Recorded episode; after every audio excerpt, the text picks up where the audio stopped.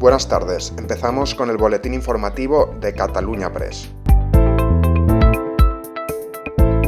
Las reservas de sangre de la Comunidad de Madrid se encuentran un 25% debajo de los niveles óptimos, por lo que desde el Centro de Transfusión han iniciado una campaña para animar a donantes y han explicado que la vacuna contra el coronavirus y la donación de sangre no son incompatibles.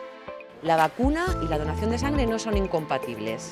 Se puede donar una vez que han transcurrido 48 horas de cualquiera de las dosis de cualquiera de las vacunas. Lo único que hacemos es esperar un poquito por si diera fiebre como efecto secundario a la vacuna. Entonces, si no ha habido fiebre, se puede donar tranquilamente. Si ha habido fiebre, como no sabemos si ha sido por la vacuna o por alguna infección, eh, hay que dejar pasar 15 días. Pero si no, vacuna, cualquier dosis, cualquiera de, los tipos, 48 horas a donar.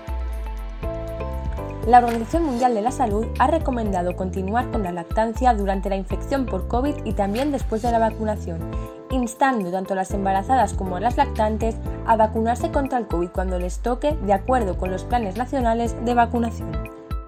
La presidenta de la Comunidad de Madrid, Isabel Díaz Ayuso, ha asegurado que tiene muy buena relación con el presidente de Vox, Santiago Abascal, y con su formación política, pero ha advertido que no admite tonos amenazantes ni le gustan los ultimátums. Con respecto a la reacción de Abascal, bueno, tengo muy buena relación con él, con Vox, no tengo ningún problema con ellos, desde luego no lo tengo yo en Madrid.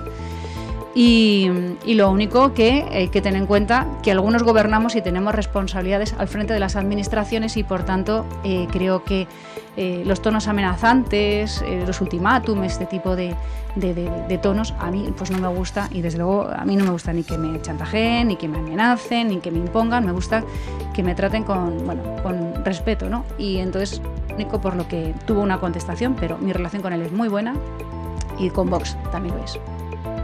Por otro lado, este jueves también nos hemos contado en Cataluña Press que la Fundación ANAR, que gestiona los casos de niños desaparecidos en Europa, ha lanzado una campaña de prevención ante la temporada de vacaciones de verano, cuando, según ellos, se triplican los casos de desapariciones y aumentan en particular las fugas y secuestros parentales. Y esto es todo por hoy, seguiremos informando.